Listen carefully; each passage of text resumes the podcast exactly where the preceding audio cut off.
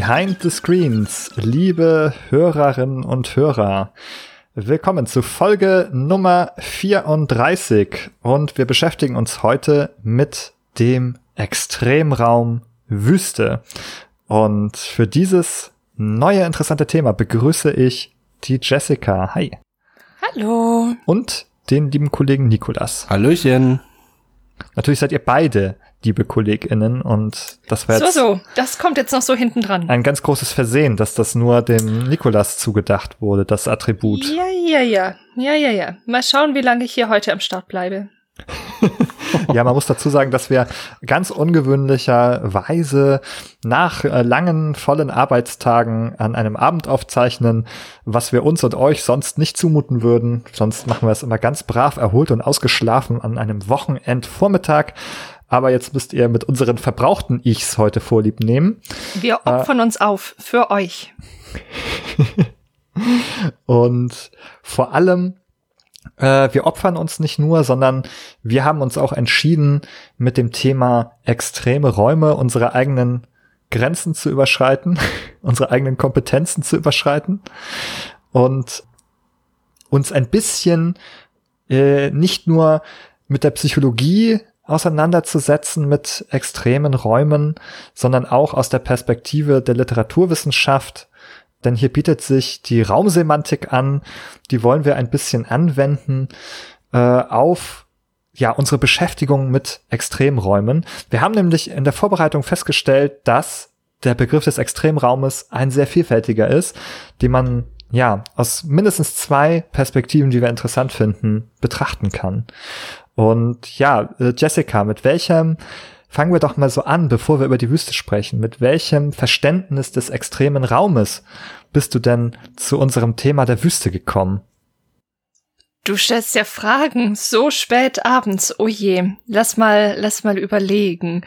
Die Wüste, das ist, das ist was, oder der Extremraum als solcher, der natürlich auch aus dieser, aus meiner psychotherapeutischen Perspektive super interessant ist. Also, wo wir uns da mit, mit Grenzerfahrungen vielleicht auch auseinandersetzen, seien es jetzt Krisen oder sonst was. Und die Wüste, die ist ja auch so ein schöner symbolischer Raum, der ganz verschieden aufgeladen ist. Ich glaube, da kommen wir sicher später nochmal drauf zu sprechen. Und ja, ich freue mich, dass wir mit, mit der Wüste anfangen als erstem das ist ja auch kein, das ist ja auch kein Zufall, dass wir die Wüste ausgewählt haben, denn eigentlich wollten wir erst über Hitze sprechen, weil es ja so heiß oh. ist im Augenblick. Oh. oh ja, schau mal, schau mal, den diesen diesen Ball hab ich schon wieder nicht gefangen, den du dazu geworfen hast. Natürlich, wir hatten geplant eine Sommerfolge zu machen und ursprünglich wollten wir eine ganz locker leichte easy peasy Folge machen. Jetzt sind wir doch wieder bei Raumsemantik gelandet und Extremerfahrungen, die man bis sonst wohin steigern kann. Mal schauen, was da passiert und wie heiß es uns heute Abend noch wird. Das nenne ich mal eine Ankündigung. Oh. ja, nun ist es so, wenn wir über extreme äh, Räume sprechen äh, und sich dann dem Thema Wüsten annimmt, dann ist es erstmal so, man kann natürlich erstmal so ganz banal feststellen, dass die Wüste für die meisten von uns wohl einen extremen Lebensraum darstellen wird, der den Namen Lebensraum auch schon fast zum Spotte trägt, weil er eigentlich lebensfeindlich ist. Ne?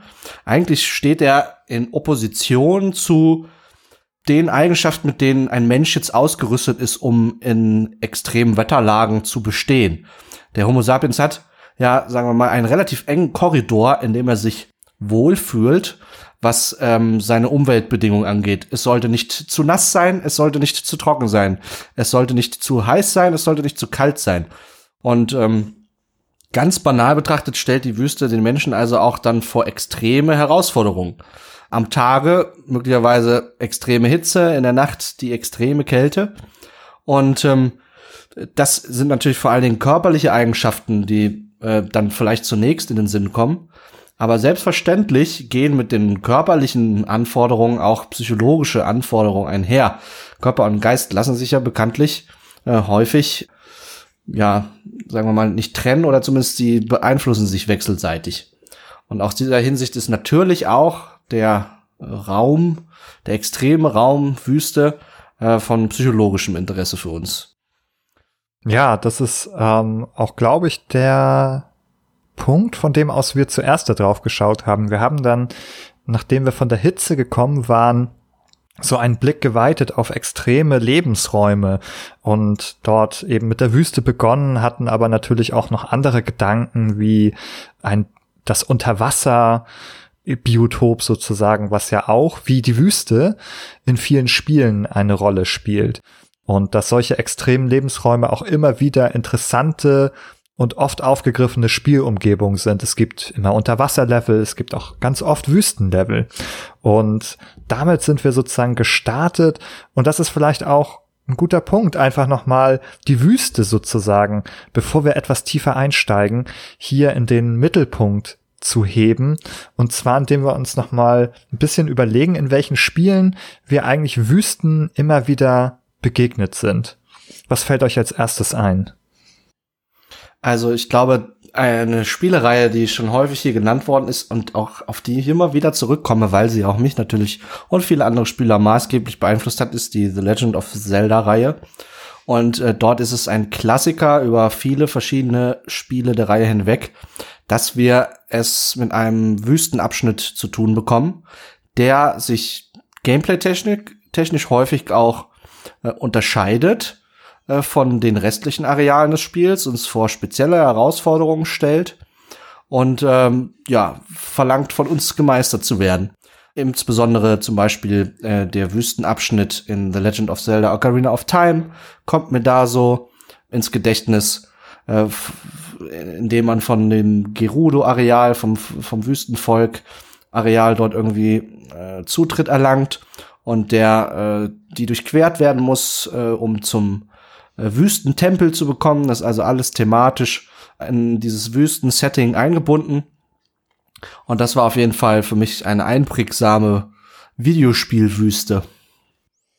Ich musste da zum Beispiel auch an Nier und Nier Automata denken.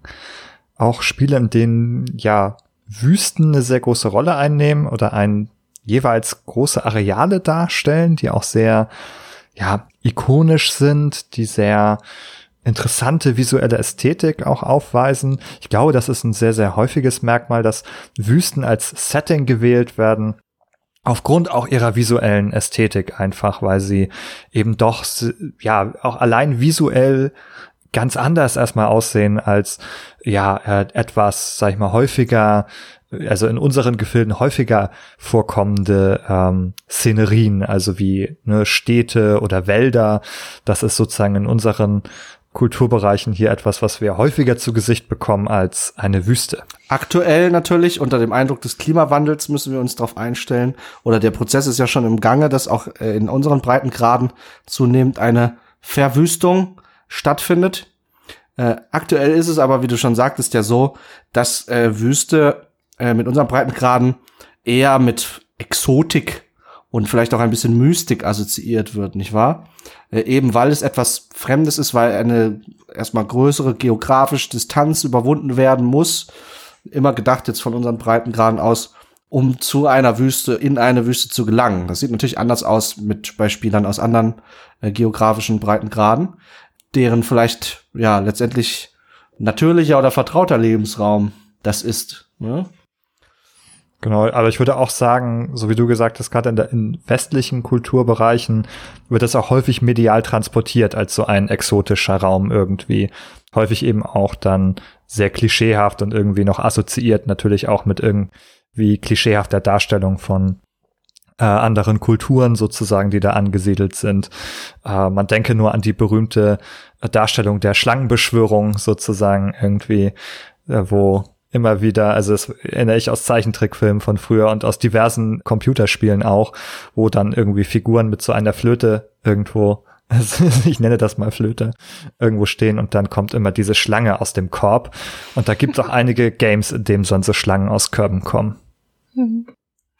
Jetzt hast du, Nikolas, gerade schon davon gesprochen, von, von der aktuellen Lage und eins der ersten Spiele, an die ich gedacht habe, ist ein Spiel, das in der nicht aktuellen Lage, sondern in einer weiten Vergangenheit spielt, nämlich Stronghold Crusader. Stronghold ist ja so eine Burgenbausimulation, könnte man sagen, wo man Burgen baut und aufbauen muss, bewirtschaften muss mit, mit allerlei Versorgung und ja, eigentlich ein Strategiespiel ist, in dem es darum geht, die Burg zu verteidigen in sehr vielen Fällen oder eine Burg anzugreifen oder eben in Wirtschaftsmissionen auch nur irgendwelche Dinge zu erwirtschaften. Und quasi das Add-on oder eigentlich ein ja, immer noch Stronghold 1 war ein Teil Stronghold Crusader, der eben die Kreuzfahrerzüge versucht hat nachzustellen. Natürlich nicht historisch korrekt, aber die Idee war eben, wir befinden uns jetzt in Wüstenregionen und verlagern unser Burgenbauspiel einfach dahin. Und das ist eben auch mit einigen Besonderheiten einhergegangen. Man konnte natürlich zum Beispiel nur in Oasen bestimmte Nahrungsmittel anbauen, weil die Wüste natürlich als trockener Raum das nicht zur Verfügung stellt und dadurch hatte man ganz andere strategische Herausforderungen. Wie schützt man dann diesen einzigen Ort, diese Oase, wo man was produzieren kann und so weiter. Also da hatte die Wüste eben diesen zusätzlichen strategischen Faktor, der auch einiges an Ressourcenabbau limitiert hat, zum Beispiel. Ja, da hast du jetzt ein Beispiel genannt, wo also interessant auch deutlich wird, dass die Wüste eben häufig mit bestimmten Gameplay-Kniffen auch einhergeht. Wenn man das jetzt so versuchen würde zu abstrahieren aus deinem Beispiel, dann geht es da vielleicht um Ressourcenmanagement und eine Ressourcenknappheit, durch die sich die Wüste auszeichnet. Und dann dieses Trope letztendlich der, der Oase, in der aber dann äh, reichhaltige Ressourcen vorhanden sind. Und durch diesen Kontrast eigentlich wird dann interessantes Gameplay ermöglicht. Ne, dann hat die eine bestimmte strategische Rolle, diese Oase, und muss verteidigt werden vielleicht oder so. Und ähm, das ist, denke ich, ein gutes Beispiel auch dafür, warum man vielleicht immer wieder auch Wüsten begegnet in verschiedensten Videospielen, ne? Weil die einfach einen, eine Abweichung darstellen von dem Altbekannten und dann auch interessante Gameplay-Möglichkeiten eröffnen. Das ist ein total interessanter Punkt. Du sagtest ja auch gerade, dass die Wüsten oft eine besondere Funktion in Spielen haben. Und tatsächlich sind mir aber so viele Spiele eingefallen, in denen ich vielleicht narrativ könnte man irgendwie drüber nachdenken, aber so das Gefühl hatte, mit der Wüste wird irgendwie gar nicht viel gemacht. Du hast gar nicht so ein limitierendes Element. Okay, du musst jetzt irgendwie, keine Ahnung, bald eine Oase finden, weil deine Figur sonst verdurstet oder es es, es gibt Zeiten, in denen man die Wüste nicht durchqueren kann, weil es viel zu heiß ist oder keine Ahnung, so diese Dinge, dass die überhaupt nicht aufgegriffen werden, sondern du bist einfach in der Wüste. Also ich denke zum Beispiel an Tomb Raider 3, das war, glaube ich, neben Stronghold so eine meiner ersten Wüstenerfahrungen, vielleicht auch bisschen früher, ist man einfach in einem Spielabschnitt in der Wüste Nevada und man ist da halt. Und es hat quasi überhaupt ist überhaupt keine Relevanz. Es ist einfach nur, die ja, Elemente haben ein bisschen eine andere Farbe, gibt ein paar andere Assets, aber das war's eigentlich. Und ich habe mich viel damit beschäftigt, warum, warum so viele Wüsten, okay, narrativ vielleicht, wir können nachher über Symbolik sprechen und so weiter, aber ich kann mich des Eindrucks manchmal nicht erwehren, dass es einfach auch sehr angenehm ist für Game Designer, weil man vielleicht weniger Assets braucht, als wenn man jetzt was im Dschungel hat, zum Beispiel dass es vielleicht auch eine ganz dankbare Umgebung quasi für ein Spiel ist. Vielleicht hören uns ja ein paar Game DesignerInnen auch zu und lasst uns gerne eure, eure Eindrücke dazu wissen, ob das auch eine Rolle spielt oder ob ihr gerne Wüsten gestaltet. Also ich glaube, also das, ich weiß gar nicht, ob es wirklich so ist, dass es einfach so die Asset-Sparmaßnahme ist. Also ich habe eher das Gefühl, da ist ein anderer Missbrauch am Werk, nämlich, dass man einfach sich Abwechslung im Setting verschaffen möchte. Und das bietet dann eben, wie eingangs erwähnt, eine visuelle Abwechslung zu so anderen typischen Settings wie Wäldern und Städten und vielleicht Meeren oder so. Also ich denke jetzt an das klassische Mario-Spiel zum Beispiel, das immer hantiert mit so einer Palette an archetypischen Settings. Es gibt ne dieses äh, am Anfang die, äh, ich hätte es fast Green Hill Zone genannt. Äh, das ist die, die Sonic-Bezeichnung, wo man so durch die grünen Wiesen hüpft.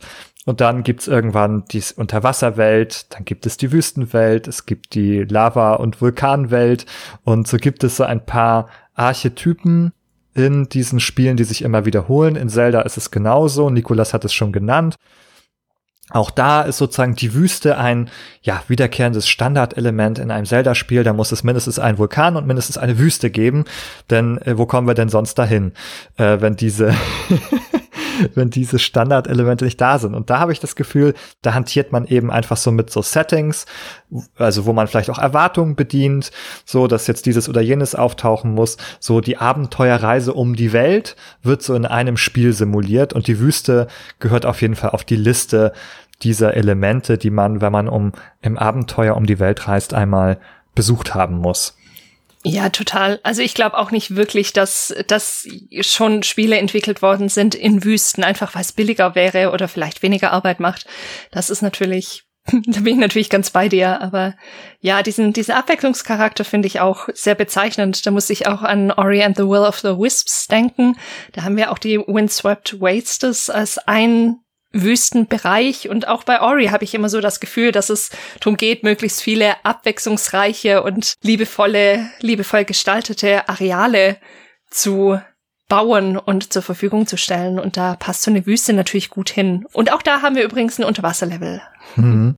Also hier kann man eigentlich sagen, bei diesen Spielen, die führen uns hier heute eigentlich eher auf Irrwege, denn sie nehmen die Wüste äh, sozusagen als semantischen Raum nicht so ernst. Also mit semantischem Raum meine ich dann in diesem Fall sozusagen auch die, ja, ihre Struktur, mit der sie aufgeladen ist und ihren Strukturelementen, also die Bedeutung, die sozusagen diese, dieser Raum hat, also als ja, Raum mit äh, wenig lebensvoraussetzenden Elementen wie Wasser insbesondere. Wasser gilt ja sozusagen als Grundlage des Lebens auch. Das stimmt natürlich nicht vollständig. Es gibt ja auch Leben in der Wüste, aber dennoch ist es sozusagen, ja, etwas sozusagen, wo, wo dieser Lebensgrundlage erstmal äh, zu großen Teilen entzogen ist und jetzt zumindest auch für den Menschen, der darauf nicht direkt angepasst ist, eine, ja, wie wir sagten, extreme äh, Lebensumgebung darstellt.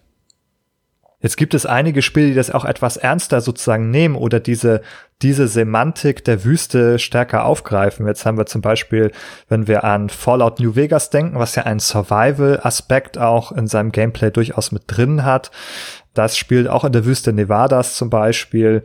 Und da passt das Setting natürlich auch irgendwie zu diesem Spielgeschehen, wo es auch eben darum geht, man wandert da herum und man trifft auf einige Gefahren und muss dann immer schauen, dass man auch sich versorgt. Ich weiß, dass es so einen besonders schwierigen Spielmodus gab, wo man immer sehr darauf achten musste, ne, zu essen und zu trinken zum Beispiel, wenn man das sozusagen auf Survival stellt, dann passt das natürlich sehr gut mit diesem Setting zusammen, was diese Aspekte ja schon nahelegt eigentlich.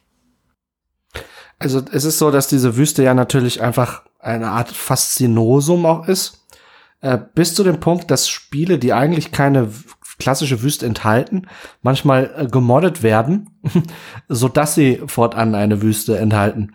In, äh, da erinnere ich mich an zum Beispiel äh, auch schon häufig hier erwähnt im Podcast äh, die Elder Scrolls Reihe.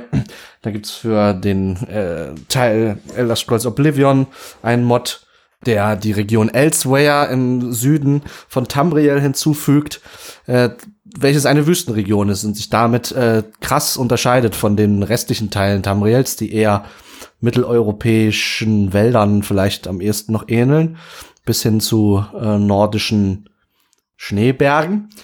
Oder auch an Skyrim, da gibt's dann Total Conversion Mods wie Tropical Skyrim, die diese ursprüngliche Idee der irgendwie der kargen Eiswüsten vielleicht aus Skyrim in ihr Gegenteil verkehren äh, und dort äh, tropische Temperaturen äh, in ganz äh, Himmelsrand auf einmal her herbeibeschwören durch die Kraft des Moddings. Und äh, also dass Leute also so diesen Aufwand betreiben in Spielen, in denen eigentlich so diese klassische oder vielleicht klischeehafte Wüstensetting, äh, wo das eigentlich keinen Platz hat, das da mit viel Arbeit und Herzblut noch hinein zu befördern, das ist für mich irgendwie ein deutliches Zeichen dafür, dass das, ja, irgendwie eine besondere Faszination haben muss, ähm, welche, welche halt die Wüste gegenüber anderen äh, klassischen Videospiel-Settings auch irgendwie noch mal heraushebt.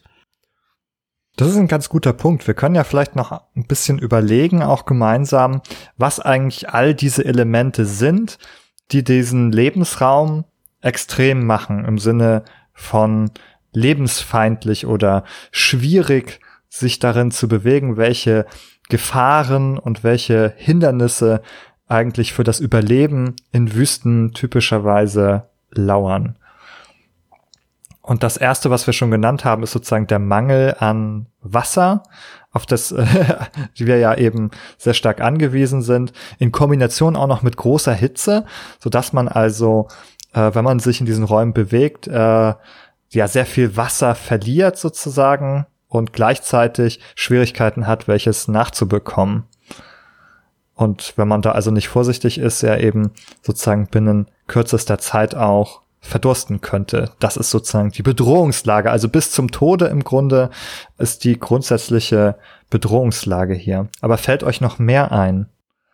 Ja, du hast keinerlei Orientierungspunkte meistens. Wenn du wirklich mitten in der Wüste bist, hast vielleicht die Sonne, wenn sie nicht gerade im Zenit steht, die dir so eine Idee gibt, aber in den allermeisten Spielen, wir haben da auch schon zum Beispiel in Folge 18 in den Open Worlds haben wir da auch schon drüber gesprochen, dass es Landmarks gibt, die uns eine Orientierung verschaffen.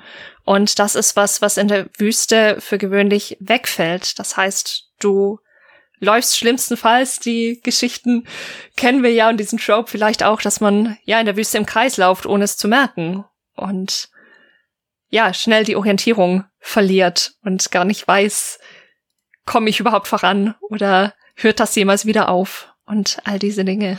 Das ist ja auch, sagen wir mal, in einer Ära des Game Designs, in der Orientierungslosigkeit des Spielers häufig versucht wird zu vermeiden durch Questmarker, Questmarkierung etc., ist das auch natürlich ein deutlicher Kontrast. Wenn man also die Orientierungslosigkeit des Spielers jetzt vielleicht gameplay-technisch einbindet und ihn vielleicht bewusst in die Irre führt, um auch eben einen Kontrast in der Spielerfahrung zu ermöglichen. Das ist natürlich auch potenziell frustrierend. Ne? Wenn ich jetzt als Spieler mich in der Videospielwüste verlaufe, kann das natürlich auch zur zur Frustration führen potenziell, ne? Und sagen wir mal, ein glatt gebügeltes Videospiel würde das vers vielleicht versuchen zu vermeiden und dann wird selbst in die Wüste noch der Questmarker gesetzt. Und manche Spiele, die provozieren vielleicht aber auch eine solche Situation, um eben den Spieler in eine Situation zu versetzen, in der also ja, dieser, dieser Orientierungslosigkeit irgendwie ausgeliefert ist äh, und damit auch vielleicht sich, also, sagen wir mal, die Brücke in das Spiel schafft, weil der, die, der Hauptcharakter, den man da spielt, der ist natürlich dann genauso verloren, ne, im Narrativ des, des Spiels. Und damit schafft man also so eine Art auch Identifikationsbrücke zu, den, zu dem handelnden Charakter, der da in der Wüste verloren gegangen ist und dem Spieler draußen, der nicht weiß, wohin er den Charakter steuern soll, weil er verloren ist äh, ohne Anhaltspunkte in der Wüste.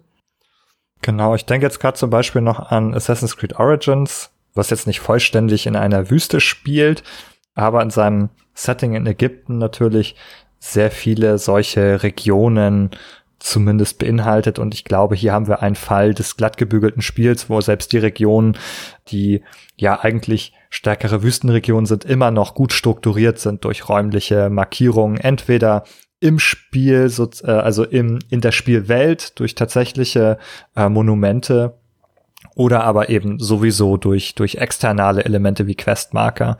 Und ich glaube, da haben wir eher so bei älteren Spielen, wie vielleicht so auch so einem Zelda, den Fall, dass man so eine Wüste vielleicht mal benutzt als Labyrinth tatsächlich, wo dann labyrinthische Strukturen irgendwie gebaut werden, wo dann jeder Screen oder nicht jeder, aber viele Screens irgendwie ähnlich oder gleich aussehen und man sich vielleicht erstmal so ein bisschen orientieren muss an. Äh, das kann man ja auch wieder zu einem Spielelement machen, wo vielleicht in jedem Bildschirm nur ein, ein Element ein bisschen anders aussieht. Man muss eben lernen, liegt der Stein dort oder liegt hier etwas, äh, um sich daran an Feinheiten zu orientieren. Das kann ja auch zum Beispiel eine bewusst gewählte Mechanik sein. Ja, ich erinnere mich so an das ein oder andere JRPG in meinem Leben, das ich gespielt habe, die das Wüstensetting auf jeden Fall ausgenutzt haben und wo dann diese Wüstenareale so eine gewisse so einen gewissen Labyrinth-Charakter aufweisen. Und das Labyrinth ist natürlich auch ein klassisches Videospiel-Trope. Bloß ist natürlich eigentlich eine menschgemachte Struktur, das Labyrinth, ne, im klassischen antiken mythischen Sinne. Aber in dem Fall quasi ist es eine Idee, die Idee des Labyrinths in die Natur verlagert. Ein Labyrinth, das die Natur für uns bereithält und in dem wir verloren gehen können.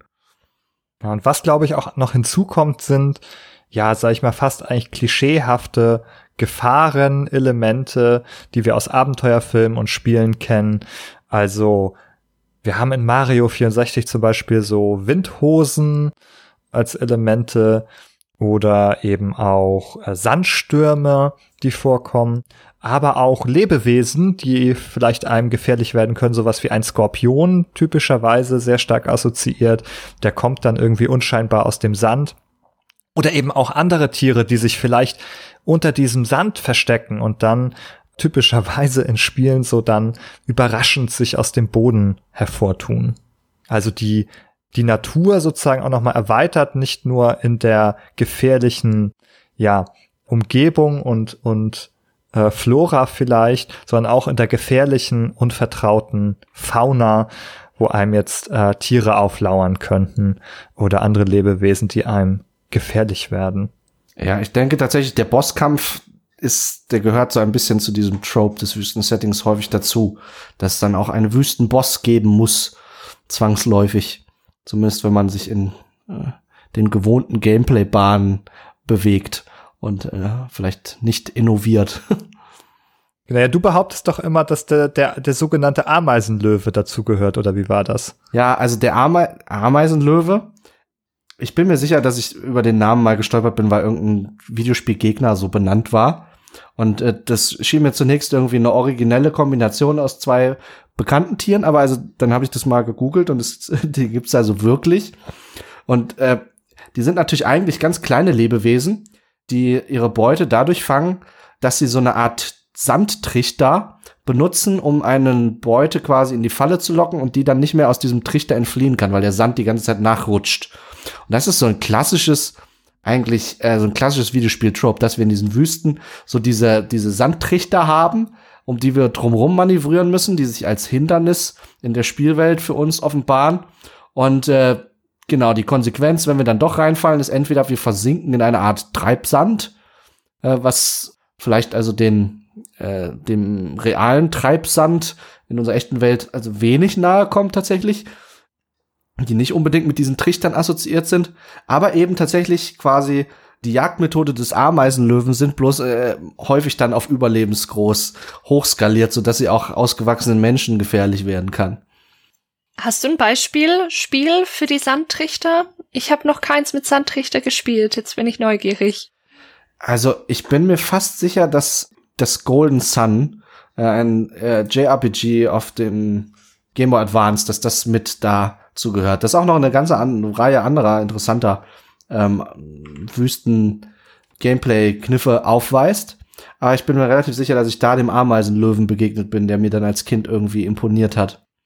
Ja, und ich bin mir auch sicher, dass es solche Sandtrichter in Zelda Link's Awakening gibt. Da bin ich mir fast sicher, dass es auch mindestens einen Sandtrichter gibt, in den man hineinfallen muss.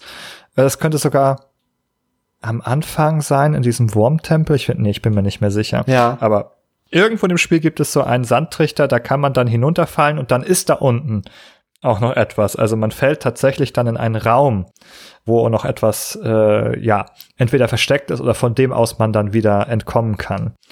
Und also ein geheimer Raum sozusagen ist natürlich auch etwas, was sich hinter so einem Sandtrichter verbergen kann. Während sich in der Realität, sollte es die in dieser Größe tatsächlich geben, sich eher der Tod wahrscheinlich dahinter verbergen würde. und nicht sozusagen eine Kiste mit einem Schlüssel, die dort äh, ausgelagert ist. Ich habe das Gefühl, während wir so drüber sprechen, gibt es eigentlich so ein bisschen ein Missverhältnis zwischen der Realität oder unserer Vorstellung davon, wie extrem eigentlich diese Regionen tatsächlich sein können in der Realität und wie extrem sie in Spielen daherkommen. Also ich habe eher das Gefühl, naja, das sind so nette Rätselorte, da hat man jetzt nicht meistens nicht Angst, dass man jetzt wirklich verdurstet. Das ist seltener ein Gameplay-Element in der Vielzahl von Wüsten, die es gibt, sondern es ist eher so, ah ja, hier muss man vielleicht mal so einem Stürmchen ausweichen oder aufpassen, dass man nicht auf den Sand tritt, äh, der einen dann äh, nach unten zieht.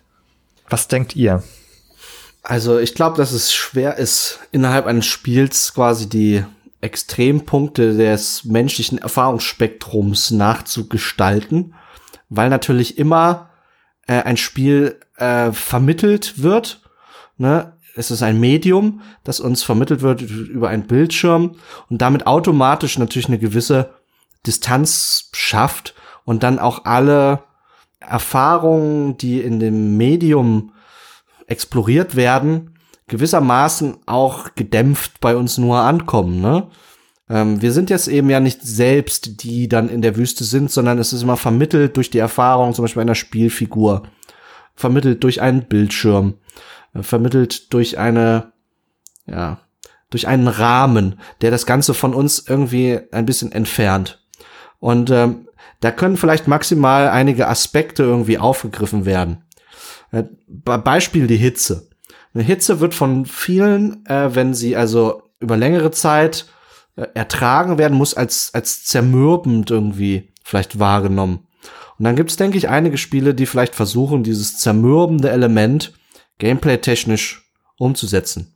Auch da will ich wieder dieses Beispiel Golden Sun bemühen, wo man, wenn man also sich zu lange dort an exponierten Räumen in der Wüste aufhält, an zu heißen Orten dann auch äh, Schaden an der Lebensenergie erhält. So. Und das äh, ist immer nur so ein bisschen, ne, kleine Beträge, die einem da abgezogen werden, aber äh, das summiert sich dann auf und zeichnet so irgendwie dieses langsame, kräftezehrende nach, was, was vielleicht die Hitze auch im echten Leben für uns ausmacht. Da ist dann selten ist von einem Schlag auf den anderen ist sämtliche Lebensenergie weg, sondern äh, vor allen Dingen, wenn wir das längere, längere Zeit der Hitze ausgesetzt sind, dann zieht sie so langsam äh, unsere Lebensgeister aus uns raus. Und das dann natürlich quasi als äh, äh, im Vokabular des Videospiels dann eben als ein äh, Schaden auf die Lebensenergie, der so langsam da so vor sich hin tröpfelt, aber eben in der Summe dann auch eine Bedrohung darstellt für die ähm, für das Leben der Spielfigur und im Zweifelsfall im Tod der Spielfigur mündet, wenn man äh, diese das Element ignoriert. Ja.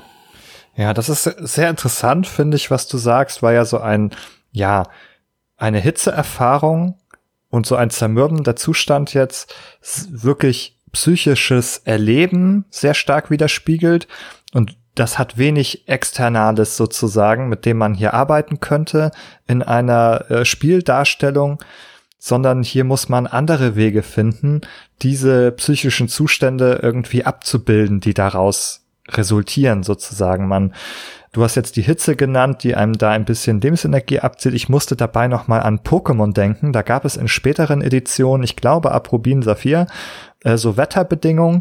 Und da hat es auch Areale gegeben, die dann so Sandstürme hervorgerufen haben. Und da haben dann auch ähm, einige Pokémon konnten das dann auch als Attacke einsetzen, aber die haben dann jede Runde wenn man im Kampf war, auch so einen zermürbenden äh, kleinen Schaden verursacht immer wieder. Da muss ich dran denken. Das ist natürlich auch ganz ähnlich. Das ist auch ein gutes Beispiel, weil äh, diese, äh, ne, dieser Effekt, dieser Videospieleffekt bei Pokémon mit dem Sandsturm, der wird von Laien häufig unterschätzt. Das ist ja eine schwache Attacke, weil die zieht ja nur so wenig ab. Aber dabei quasi wird so eine Art Schwachstelle des menschlichen Geistes ausgenutzt, nämlich dass wir äh, erstmal nur auf den kurzfristigen Effekt uns fokussieren und aber die langfristigen Effekte unterschätzen. Und so ist es so, dass im kompetitiven Bereich, wer ernsthaft Pokémon spielt, diese Wettereffekte und so weiter eben doch äh, absolut nicht unter, unterschätzt werden, sondern sehr ernst genommen werden.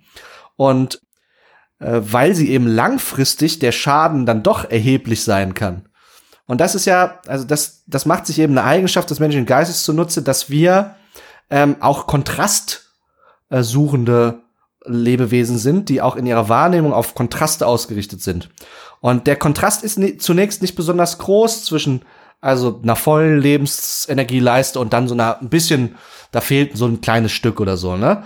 Das ist erstmal ein kleiner Kontrast. Aber wenn diese kleinen Kontraste eben sich aufsummieren, dann wird irgendwann ein doch recht großer Kontrast daraus. Das ist so ein bisschen wie dieses Bild vom Frosch, der äh, im, im immer heißer werdenden Wasser sitzt und nicht rausspringt, sondern irgendwann verkocht. Weil er quasi gar nicht merkt, wie heiß und unangenehm es ihm wird.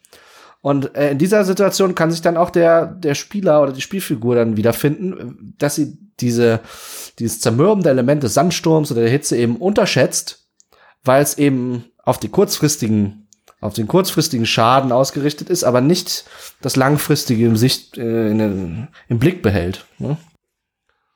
Das ist ja sogar vielleicht eine interessante Parallele auch in die Realität, dass man da vielleicht diese schädlichen Effekte, auch so zum Beispiel des Wassermangels, zunächst äh, unterschätzt, wenn man sich in so eine Region begibt, wenn man eben nicht darüber gut Bescheid weiß, sich nicht informiert und darauf auch gut achtet sozusagen.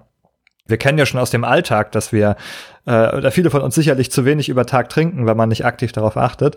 Und das ist vielleicht hier sozusagen kumuliert sich das nochmal, dass sich eine Unterschätzung einstellt von so kleinen äh, die Effekten, die man oder Effekten, die man erstmal für klein hält, die dann schwer sozusagen in, kumuliert zu empfinden sind, weil dafür braucht man dann natürlich ja, oder muss man Gebrauch machen von seinem Arbeitsgedächtnis, man braucht kognitive Kontrollfunktionen, die das im Blick behalten. Man muss sich eigentlich immer wieder daran erinnern und äh, sich das ins Gedächtnis rufen und eben vielleicht auch mal aktiv kalkulieren, um eine Vorstellung davon zu gewinnen, jetzt um wieder zurück zu Energieleisten zu kommen, auch mal aktiv sich vorstellen, ja, wie viel ist das denn nach fünf Runden zum Beispiel, um dann dieses Gefühl dafür zu, äh, zu gewinnen, was es tatsächlich dann für langfristige Auswirkungen hat. Das verlangt vom, vom, im echten Leben, wenn man sich in der Wüste aufhält, aber auch dann vom Spieler im Videospielsetting auch äh, natürlich einiges ab, was so präventive Planung, äh, solche Geschichten angeht, ne? Und das ist also dieser zukunftsgewandte Blick, das Antizipieren von einem Zustand, ne, des, des Hauptcharakters oder des Spiels an sich, der in der Zukunft liegt, äh, ist natürlich nicht ganz äh, trivial. Also man muss dann ne, die aktuelle Situation und vielleicht die unmittelbare Vergangenheit muss man dann extrapolieren in die Zukunft, um zu sagen, okay, jetzt habe ich irgendwie über so und so viele Runden so einen Schaden genommen und dann werde ich, ne, wie lange überlebe ich jetzt hier noch? Wo dann wieder das Ressourcenmanagement ins Spiel kommt als klassisches Gameplay-Element. Ne, wann muss ich da den, den lebensrettenden Trank raushauen, um mein Pokémon am Leben zu halten oder so? Oder wann, ne, um wieder im echten Leben anzukommen, wann äh, muss ich spätestens äh, Wasser zu mir nehmen, bevor ich den Point of No Return überschreite und dann an Dehydrierung äh, hops gehe. genau, da haben wir eigentlich sehr klassische Mechaniken, die wir aus Survival Games kennen, die wiederum allerdings gar nicht vorzugsweise Wüsten als Areal auswählen. Also nicht, dass es mir einfallen würde. Korrigiert mich da gern. Wir haben zum Beispiel, wenn wir Minecraft dazu zählen, zwar auch Wüstenareale in Minecraft, die sind aber nicht mehr oder weniger Survival als andere Aspekte von Minecraft. Da kommt eigentlich wenig hinzu. Äh, wir haben dort vielleicht durch die Sandstrukturen Schwierigkeiten zu bauen. In Minecraft ist es so, dass Sand eine Physik hat. Also wenn man unter einem Sandblock etwas weggräbt, dann fällt der runter. Das ist bei den meisten anderen Blöcken nämlich nicht der Fall. Und so kann man also diese Gefahr sozusagen vom Sand verschüttet zu werden hier ja erleben oder riskieren.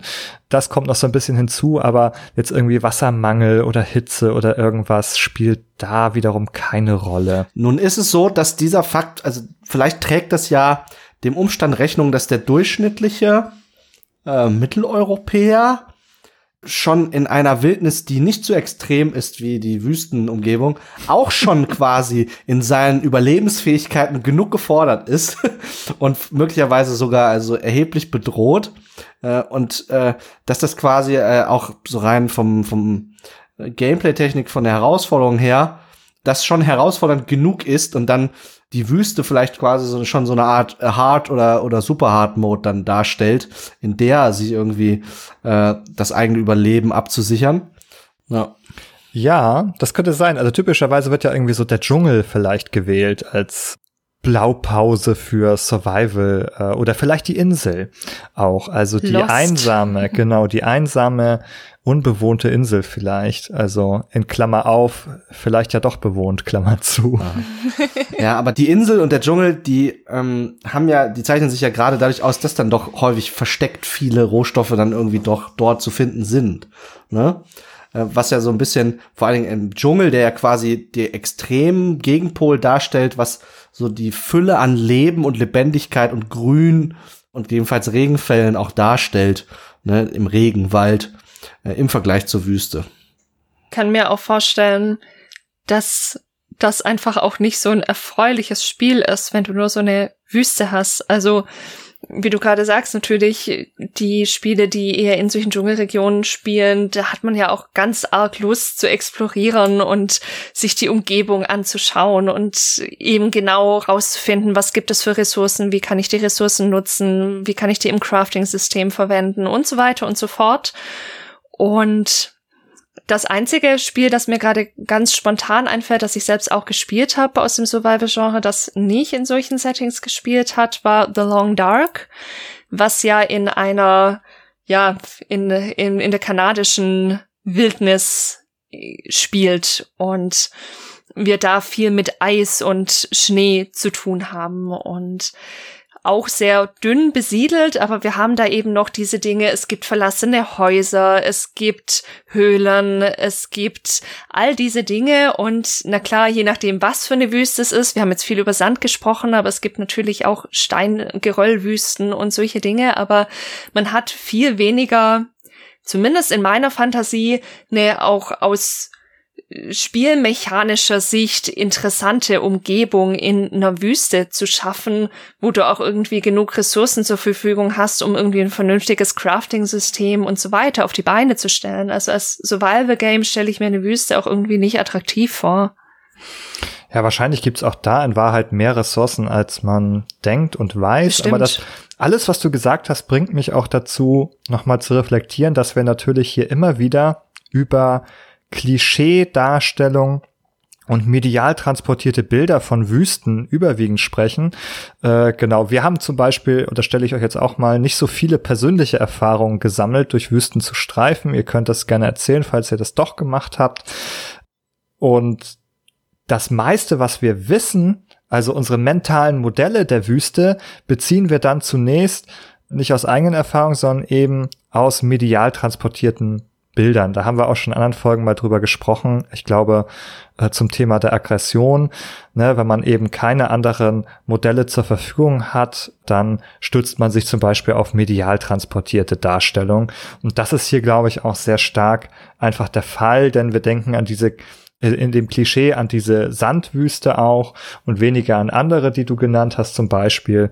Und ja, bis hin zu dem Punkt, dass man sich dann fragt, ob jetzt diese Ameisenlöwen eigentlich echte Tiere sind oder ob die komplett zusammenfantasiert wurden.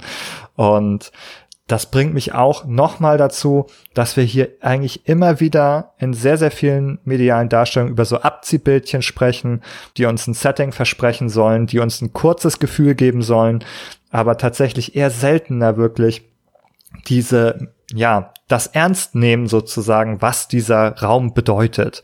Und äh, sicherlich gibt's ein paar Beispiele. Wir hatten so ein bisschen Fallout, wir hatten auch Stronghold Crusader vielleicht, wo es ja auch zumindest dieser, dieser Raum ernst genommen wird in seiner Dürre und seiner Unmöglichkeit, da sozusagen Ackerbau zu betreiben, in seiner Unfruchtbarkeit ernst genommen wird, wo man dann nur auf solche Oasen ausweichen kann. Das habe ich richtig verstanden, oder? Mhm. Ja, absolut. Genau, das ist halt, da finden wir sozusagen so ein bisschen diese Aspekte wieder, wo man sagt, aha, hier wird's jetzt so ein bisschen dieser Raum mal ernst genommen in seiner äh, Semantik sozusagen. Also das muss man auch nochmal sagen, Semantik bedeutet ja sozusagen Bedeutung transportieren, glaube ich, kann man so, kann man so sagen. Es geht sozusagen darum, dass jetzt die Bilder der Wüste jetzt nicht irgendwie einfach so zufällig sind für uns, sondern die transportieren eigentlich schon eine gewisse Bedeutung. Und dann wird sie eben manchmal einfach ignoriert, kann man feststellen. Die Hitze wird nicht repräsentiert oder man kann sagen, dass das Modell, das von Wüsten entworfen wird in Spielen, ist häufig so unvollständig, was die tatsächlichen Bedingungen angeht, äh, dass sehr viel daran vielleicht verloren geht wo, wo du das gerade sagst, mir fällt eine Sache ein, die da, glaube ich, auch ganz gut reinpasst zu diesem Thema, was wird medial vermittelt. Da haben wir übrigens auch noch zusätzlich in, nicht nur in der Aggressionsfolge, die du ja glücklicherweise genannt hast, drüber gesprochen, sondern auch viel in den Folgen, in denen wir uns mit der Darstellung von Mental Health beschäftigt haben. Dass auch da natürlich von Psychiatrien, also auch von solchen Institutionen, von, von Personal und natürlich auch von Menschen, die selbst betroffen sind, sehr einseitige Bilder oft vermittelt werden. Da fällt mir ein, dass, dass es ja wohl tatsächlich so ist, dass in Wüsten mehr Menschen ertrinken als verdursten. Und das ist was, was man natürlich erstmal überhaupt nicht auf dem Schirm hat und was so völlig kontraintuitiv ist. Aber was daher rührt, dass es natürlich auch mal zu Regenfällen kommen kann. Und dass es dann solche Wadis zum Beispiel gibt, in denen ab und an so ein bisschen Wasser läuft, vielleicht so ein kleiner Strom oder es manchmal auch nur ein ausgetrocknetes Bachbett ist. Aber wenn du in so einem Wadi wandern gehst und es kommt ein Regen runter, dann kommst du nirgends hin, weil die Teile so steil sind, dass du an den äh, Seiten nicht rauskommst. Und wenn es dann regnet und sich die Wassermassen plötzlich Bahn brechen, dann kannst du tatsächlich da sehr schnell mitgeschwemmt werden und ertrinken. Und ja, so viel zum Thema, was, was wir über Wüsten wissen, das, und was, was vermittelt wird. Also insofern wäre vielleicht, äh, je länger ich drüber nachdenke, desto interessanter fände ich tatsächlich auch ein Survival-Spiel in der Wüste. Gibt ja auch Klöster in Wüsten an irgendwelchen, irgendwelchen, mh, hm, Felshängen und solche Dinge. Also man kann ja in der Wüste leben. Das wurde immer wieder bewiesen und.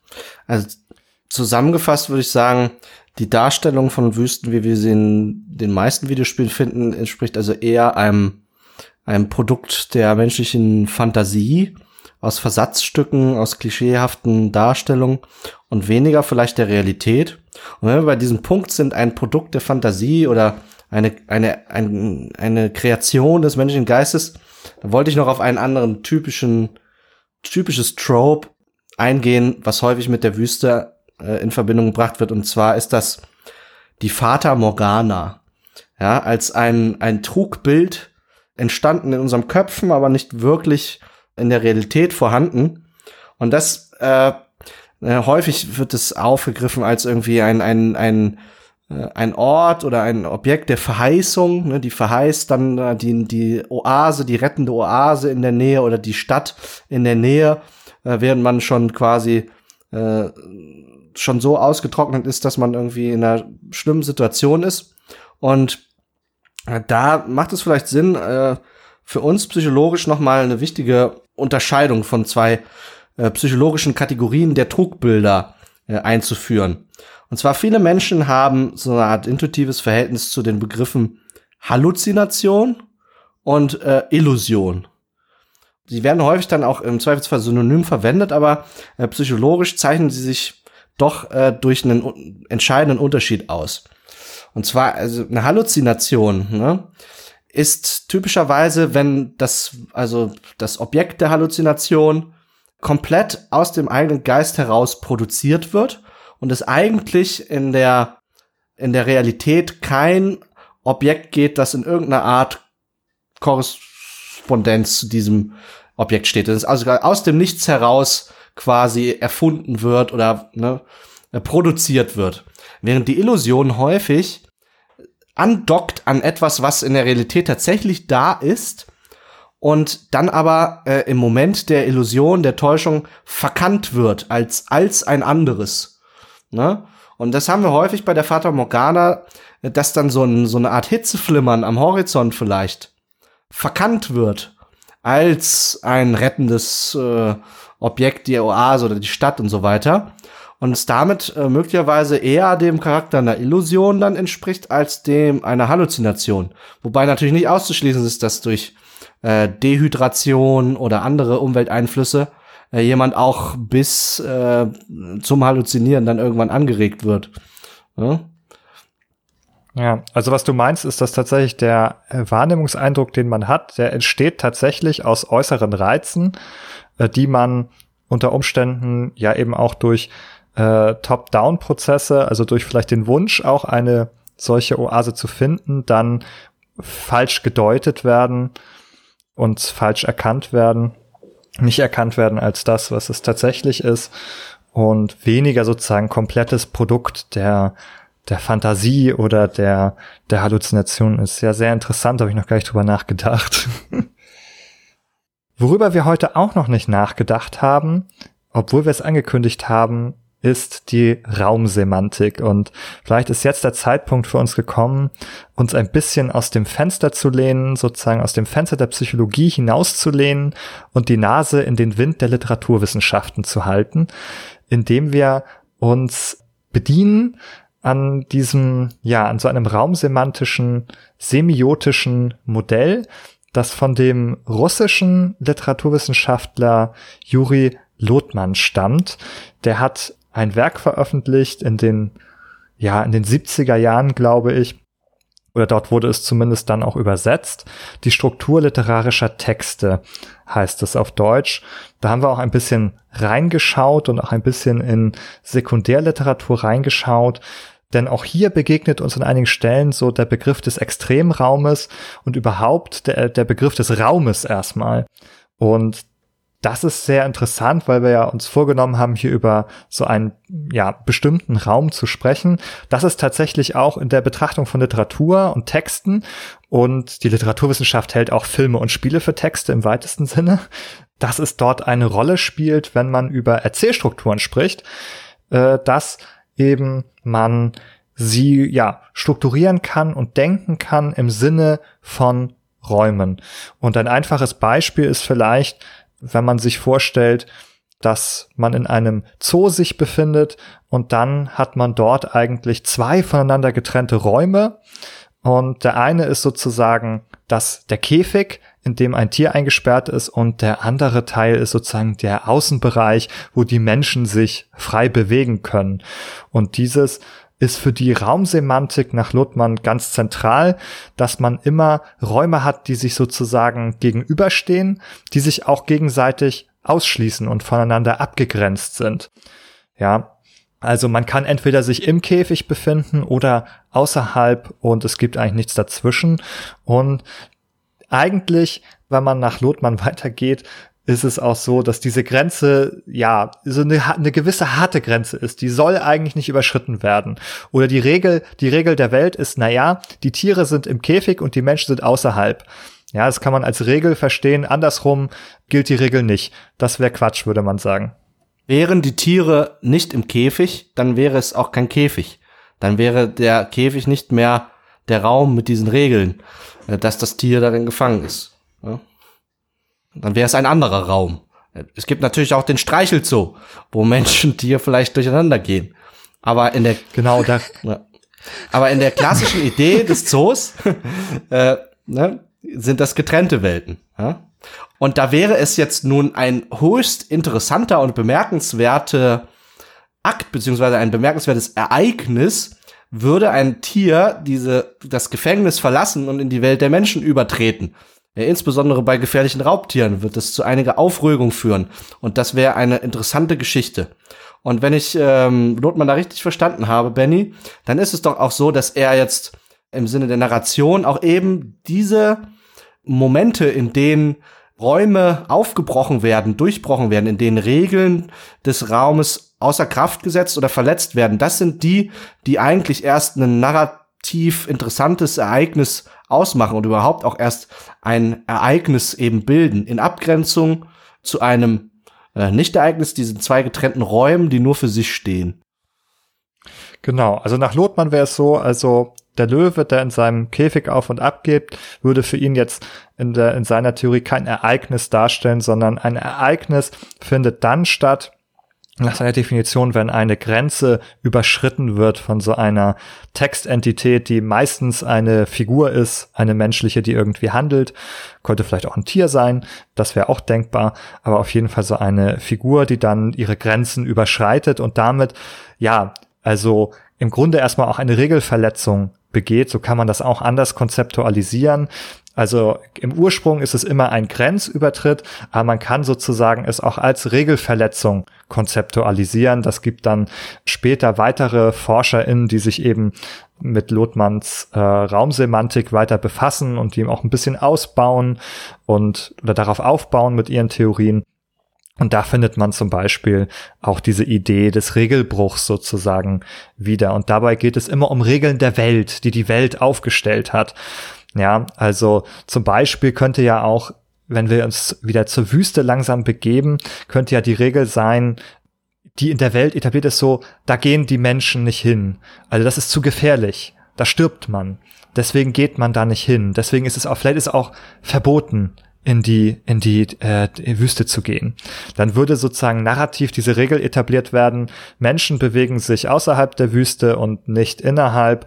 Diese werden voneinander getrennt, diese beiden Räume. Vielleicht gibt es dann so ein Dorf da äh, in der Nähe und dann heißt es: Nein, nein, da geht man nicht hin. Und wenn dann der Held sich oder die Heldin sich auf ihre Reise begibt und dann die Grenze zur Wüste überschreitet, dann ist das sozusagen hier ein bedeutungshaftes Ereignis ich muss gerade die ganze Zeit so ein bisschen in mich reingrinsen, weil ich glaube, dass wir mit unserer Aufnahme heute Abend, wenn man es ganz böse dehnt, auch eine Grenzüberschreitung oder einen Regelbruch begehen.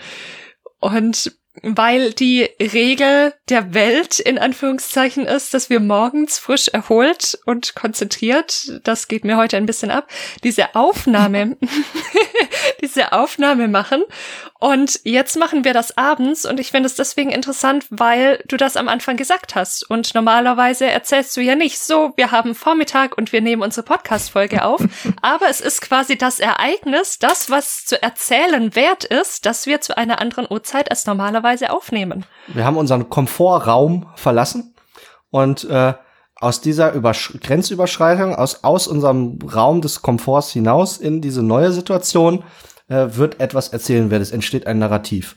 Und genauso wird aus der Zoo-Story, sobald also der Löwe aus seinem Käfig ausbricht, wird eine Ausbruchsstory.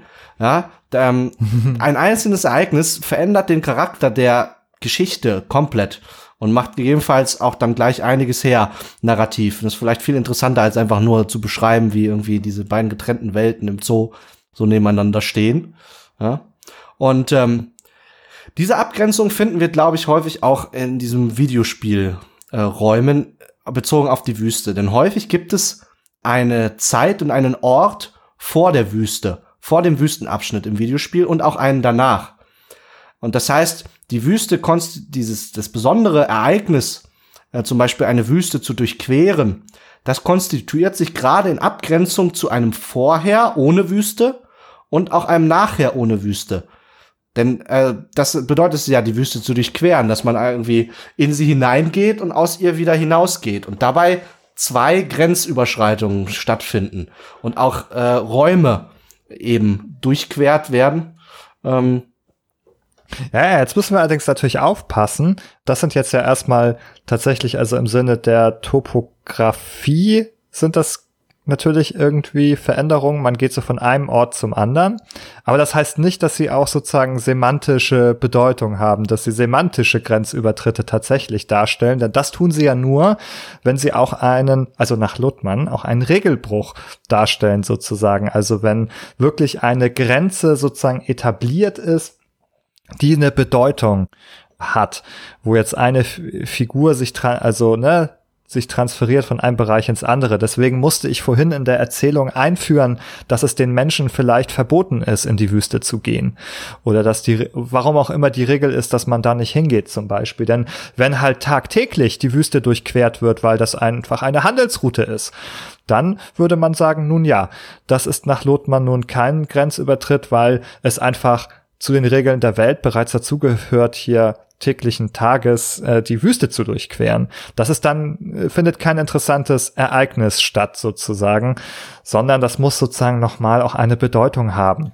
Jetzt kann es ja zum Beispiel auch sein, also wenn man zum Beispiel auch an Zelda denkt, dass auch eine Transformation der Figur stattfindet durch, durch einen Grenzübertritt. Das ist nun die Frage, ja, das ist nicht sehr wüstenspezifisch, kann man äh, jetzt erstmal festhalten, aber man kann es am Beispiel der Wüste vielleicht zeigen, dass dort wenn der Link sich dort in den Wüstentempel begibt, dann ist das natürlich auch äh, ein Ort, wo er ähm, ja eine selber eine Transformation erfährt, wo er stärker wird, wo er der Erzählung nach also ein Teil seiner Reise abschließt, indem er dort irgendwas vorfindet, ein Artefakt birgt sozusagen. Und ich glaube, in diesem Bereich kann man sozusagen vielleicht eher noch äh, Grenzüberschreitung feststellen, wie solche, dass ähm, dort ja auch Artefakte sozusagen dann aus Räumen entwendet werden in andere Räume, wo sie ursprünglich nicht hingehören zum Beispiel. Ja, wenn du, sag mal, dieses Symbol bemühst, irgendwie das Durchstreiten einer Wüste auch als irgendwie Entwicklungsschritt und so weiter, äh, muss ich einmal, äh, also fühle ich mich doch erinnert jetzt an äh, ein Beispiel nicht aus der Videospielwelt, sondern aus der Literatur, das mir aber sehr wichtig ist, weil es einer meiner, meiner liebsten Bücher berührt. Jetzt, wo du es so erzählst, erinnere ich mich daran, dass das ein wesentliches Element bei äh, Haruki Murakamis Kafka am Strand ist, äh, welches auch der, das namensgebende Buch für äh, mein Twitter-Handle ist tatsächlich. Dort wird immer äh, ein symbolischer Sandsturm beschrieben, den der jugendliche Hauptcharakter Kafka eben äh, durchschreiten muss, um am Ende als ein anderer, als ein Erwachsenerer, als ein veränderter Mensch eben äh, daraus her hervorzugehen. Und das ist, also das ist einfach eine, eine, eine starke Metapher, finde ich. Weil natürlich das Leben an sich natürlich mit all seinen Herausforderungen, Entbehrungen einen auch äh, aufzehren kann, ne? Und auch viele kleine Ereignisse sich in die Haut einschneiden können, gleich einem Sandsturm, äh, der sich irgendwie in die Augen brennt oder so. Und daraus trotzdem lebendig hervorzugehen, das ist diese interessante Geschichte, äh, das ist dieses starke Symbol. Ähm, ja. Mhm. Ja, zur Symbolik werden wir, glaube ich, auch noch weiter zu sprechen kommen. Das ist jetzt vielleicht sogar ein kleiner Vorgriff. Ich würde noch mal versuchen, eine Weile noch bei den bei der Raumsemantik zu bleiben, da ich habe da ich das Gefühl habe, dass es gar nicht so schwer ist, äh, Quatsch, dass es gar nicht so leicht ist, dieses Konzept so zu greifen, weil eben die Begriffe dieses äh, dieser Theorie eben ja ja Begriffe sind, die wir zugleich eben auch als Alltagsbegriffe verwenden. Und wir haben ja schon hier festgestellt, der Extremraum, den haben wir als Extremlebensraum gesehen, aber er ist auch ein Begriff in der Raumsemantik, nämlich wenn sich zwei sehr unterschiedliche, also extrem unterschiedliche Räume über, äh, gegenüberstehen. Also so das saftige Grasland und die Wüste sozusagen, wenn die sich gegenüberstehen, also in dem einen fließen die Bächlein und die Bäume schießen in die Höhe und die Blümchen äh, äh wachsen am Wegesrand und dann gibt es den Bereich der Wüste, der dem sozusagen ein anderes Extrem entgegenstellt. Also wir haben das eine Extrem ist die Fruchtbarkeit und das Leben und das andere Extrem wäre dann die, die Unfruchtbarkeit und die, die Dürre und die, äh, ja, die Leblosigkeit vielleicht, die so einer äh, Wüste dann vielleicht innewohnt. Und dann würde man eben hier von Extremräumen sprechen, weil sie Extreme darstellen, die sich gegenüberstehen zum Beispiel. Genau, und dann macht in diesem Zusammenhang natürlich auch der Grenzüberschritt nochmal Sinn, weil er sozusagen natürlich auch bedeutet, sozusagen, ähm, dass man wieder einen Bereich betritt, der wieder ganz andere Regeln hat, sozusagen. Im, im einen Bereich ist es, äh, ne, da kann man ja, an jeder Stelle Ackerbau betreiben, man kann Wasser aus dem Fluss schöpfen, man kann saftige Früchte von den Bäumen pflücken, zum Beispiel. Und in dem anderen ist das plötzlich alles nicht mehr möglich. Und äh, das ist ja auch das, was wir am Anfang festgestellt haben, als wir überlegt haben, was den Raum extrem macht. Ich würde noch einen Aspekt an dieser Stelle mit einbringen wollen, da glaube ich für die Raumsemantik ein bisschen eine Rolle spielt oder oder sich gut mit ihr nochmal erklären lässt. Und zwar nämlich, dass die Ordnung der Räume auch nochmal beschädigt oder verändert werden kann. Und das ist etwas, was es tatsächlich in manchen Spielen gibt. Wenn man also die Wüste betrachtet, äh, die jetzt erstmal eben die Regeln ihrer, ihrer Dürre hat und ihrer Leblosigkeit hat, gibt es einige Spiele, wo man dann zum Beispiel eben Wasser in die Wüste leiten muss oder sie anders auch wiederbeleben muss. Und dann findet sozusagen eine Veränderung des Raumes statt, sozusagen dann. Das ist auch etwas, das sozusagen möglich ist, dass ein Raum eben transformiert wird. Und das ist ein Spielelement, das man eben durchaus dann wiederfindet. Aus irgendeinem Grund denke ich in meinem, in meinem Kopf an irgendein Sonic-Spiel, in dem man Wasser in Wüsten leitet. Aber ich, vielleicht fallen euch auch noch andere Beispiele ein, in denen man ja, eine Wüste revitalisiert zum Beispiel. Ich erinnere mich nur daran, dass in Dungeon Siege 2, ich habe ja schon öfter von Dungeon Siege 1 erzählt, weil das so ein Spiel ist, das mir doch irgendwie wichtig geworden ist. In Dungeon Siege 2 gibt es eine Situation, hm, da kommt man in einen, in ein Wüstengebiet und da gibt es eine Stadt in der Wüste namens Kairatien und da ist eine der Quests, die man zu erfüllen hat, die Wasserversorgung der Stadt wiederherzustellen, weil es, weil es quasi Feinde gibt, die diese Wasserversorgung abgegraben haben und die Stadt quasi im Sterben liegt und sich nicht mehr versorgen kann. Es ist leider, man sieht im Spiel selber keinen großen Unterschied, wenn die Wasserversorgung wiederhergestellt ist. Die NPCs sagen andere Dinge. Es gibt einen Wasserbrunnen, der dann wieder funktioniert und so, aber sonst verändert sich leider nicht so viel. Das würde ich mir auch mehr wünschen.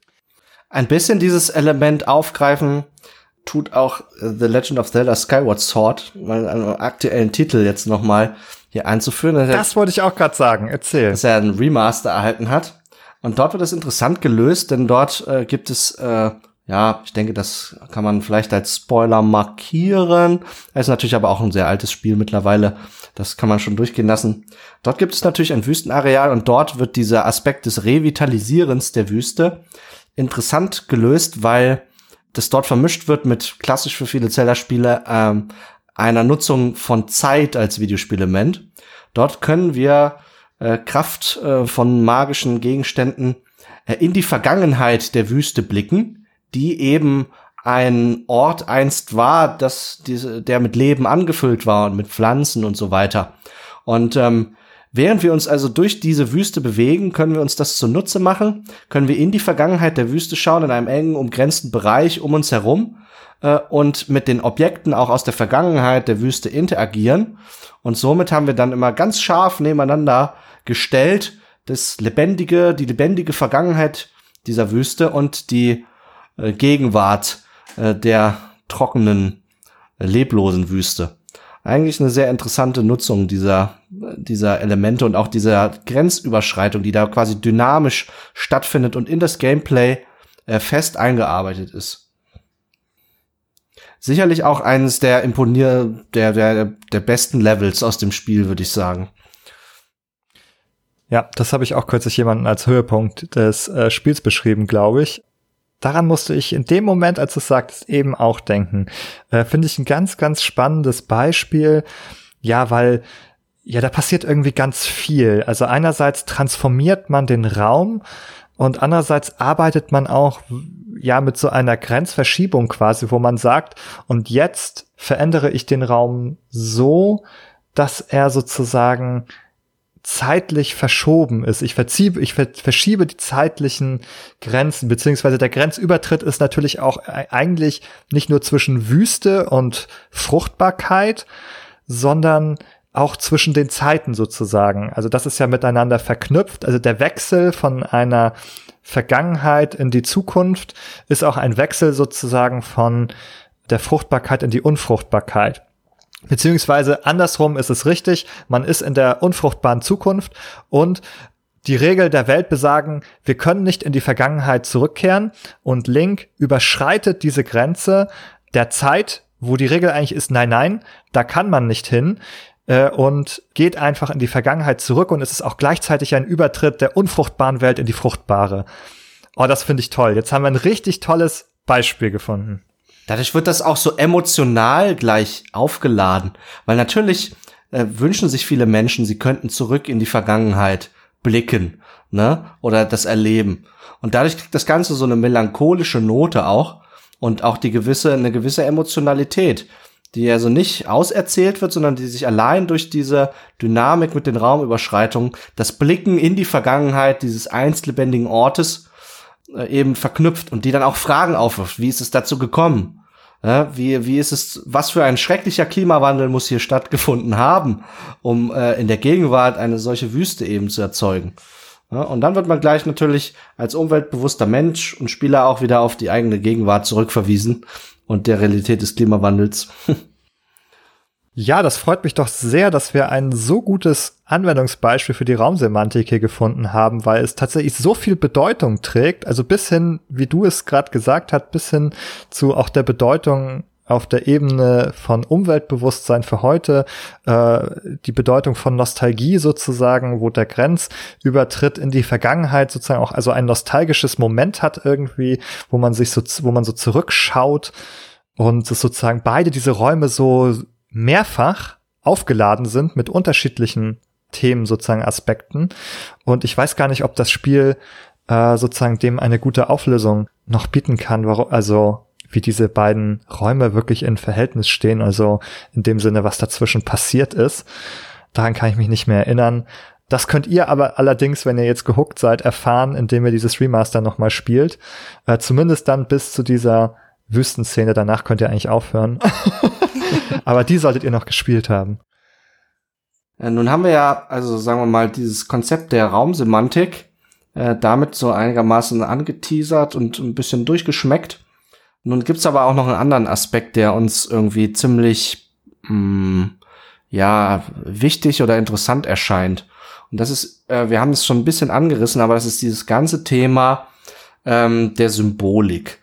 Eine Wüste ist ein hochsymbolischer Ort und die Durchquerung der Wüste äh, kann eine Metapher sein, um wieder äh, im symbolischen Raum zu bleiben. Und ähm, da ist natürlich irgendwie erstmal die Wüste als ein Symbol, als ein Gegensymbol irgendwie zum, zum, zur Lebendigkeit und dem Leben, weil es natürlich ein Ort ist, äh, der Abwesenheit von Lebendigkeit für viele erstmal, ne? Auch wenn wir schon gesagt haben, dass das im Zweifelsfall nicht stimmt, dass da auch viele Lebewesen unterwegs sind und so weiter. Aber erstmal äh, ist dort diese Assoziation der Wüste auch mit dem Tod, ja? Und zwar auf mehreren Ebenen. Also einmal der körperliche Tod in der Wüste, aber nun wird auch manchmal ja symbolisch gesprochen von der Wüste im Kopf oder so. Ja, die eine Leere, äh, eine Leere eigentlich beschreiben soll und auch ein, ein Tod der Kreativität. Ja, wenn ich also eine Wüste im Kopf habe, dann, dann ist die Kreativität erstorben, dann ist da nichts, dann ist da die Leere und äh, ja, eine Art geistiger Tod eigentlich. Mhm. Das ist auch ein schönes Beispiel, weil auch wenn es, wenn es so Richtung zum Beispiel geht, dass Menschen erzählen, dass sie von Wüsten träumen, also wir sind ja bei Symbolik oft auch bei dem, was uns in Träumen so begegnet. Das ist ein Thema, das viele Menschen beschäftigt. Und da sind wir natürlich bei diesem großen Aspekt Traumdeutung. Und ich habe es, glaube ich, auch schon öfter hier gesagt. Natürlich muss man da immer vorsichtig sein. Man kann nicht so einfach sagen, wenn du von der Wüste träumst, dann geht es immer darum und all diese Geschichten. Das ist das ist natürlich ganz klar, das ist sehr unseriös. Deswegen muss man auch mit, mit solchen Traumdeutungsbüchern, in denen so einfache, einfache Zusammenhänge versucht werden herzustellen, immer sehr, sehr vorsichtig sein. Aber Trotzdem wirken Symbole ja dadurch, dass wir bestimmte Dinge mit ihnen verknüpfen, bestimmte Erfahrungen, die wir entweder selber gemacht haben oder die sich eben auch durch Geschichten transportieren. Also zum Beispiel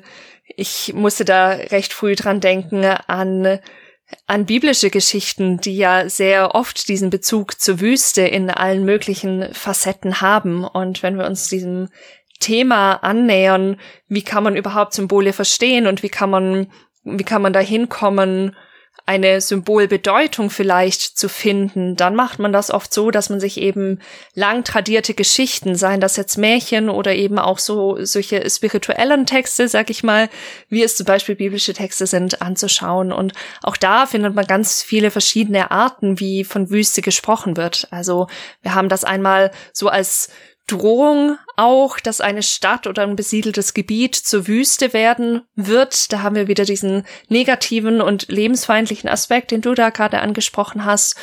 Aber auch, dass die Wüste ein gefährlicher Ort ist, weil er als Zuflucht für, für die Ausgestoßenen, für Räuber und so weiter dient, aber auch ein Zufluchtsort für Verfolgte sein kann.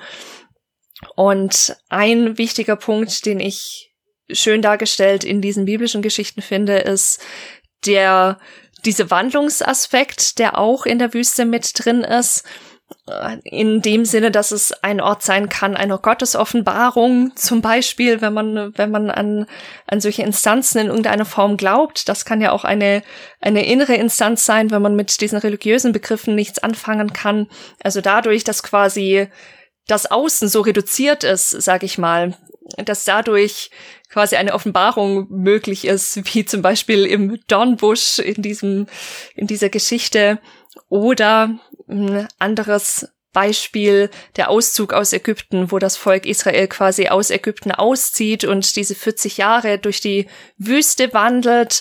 Da gibt's ja auch, und das ist vielleicht auch nochmal ein wichtiger Punkt, gibt's auch verschiedene Deutungsmöglichkeiten. Die einen sagen, es ist als Strafe gedacht das Volk muss jetzt bestraft werden und es gibt jüdische Auslegungen, die sagen, nein, es braucht diese 40 Jahre durch die Wüste, dass sich das Volk tatsächlich wandeln kann, dass, dass sich der Mensch wandeln kann, neues, neue Gedankenbilder entwickeln kann, eine Weile weg vom Alten sein muss, bevor was Neues anfangen kann und dass eben so eine Wüstenzeit dadurch auch elementar wichtig sein kann, um so einen Wandlungsprozess anzustoßen. Ja, und diese, also dieses symbolische Aufladung, die kann, die kann, man sich natürlich als Videospielentwickler zunutze machen und die wird sich natürlich auch zunutze gemacht, weil das eben ja dann quasi auch die Bausteine von großen Erzählungen sein können, die eben nicht nur so eine Aneinanderreihung von äh, irgendwie sachlichen Beschreibungen, Handlungen sind, sondern die im besten Fall eben auch äh, einen Subtext haben oder noch andere Bedeutungsebenen, äh, Metaphern, die da drüber gelegt werden können, auch durch den Spieler, teilweise ganz individuell. Ne? Manchmal wird das vielleicht nur angedeutet äh, im Spiel und äh, der Spieler verknüpft das dann mit etwas, was in ihm selbst liegt, wie das so häufig ist, wenn man also über das Symbolische spricht und kann sich seine eigenen Gedanken dazu machen ne? und dort seine eigene Metapher vielleicht drin finden äh, in, in so diesen manchen Geschichten, die halt äh, in der Wüste spielen zum Beispiel. Ja, das ist natürlich wieder immer wieder ein Aspekt der Externalisierung sozusagen, wo es eigentlich um innere Prozesse einer Figur geht. Das hast du ja auch schon gesagt. Vielleicht hat man eine innere Unfruchtbarkeit oder eine innere Dürre, die man erlebt, zum Beispiel eine Durststrecke, die man durchlebt irgendwie. Und diese wird sozusagen dann symbolisch dargestellt, auch durch die durch die Wüste oder die Durchquerung der Wüste. Da würde mich eigentlich noch mal interessieren, wie würdest du denn da sozusagen über Journey sprechen, Jessica? Ist das ein gutes Beispiel für symbolischen Nutzen? Ich habe tatsächlich Journey Asche über mein Haupt immer noch nicht gespielt.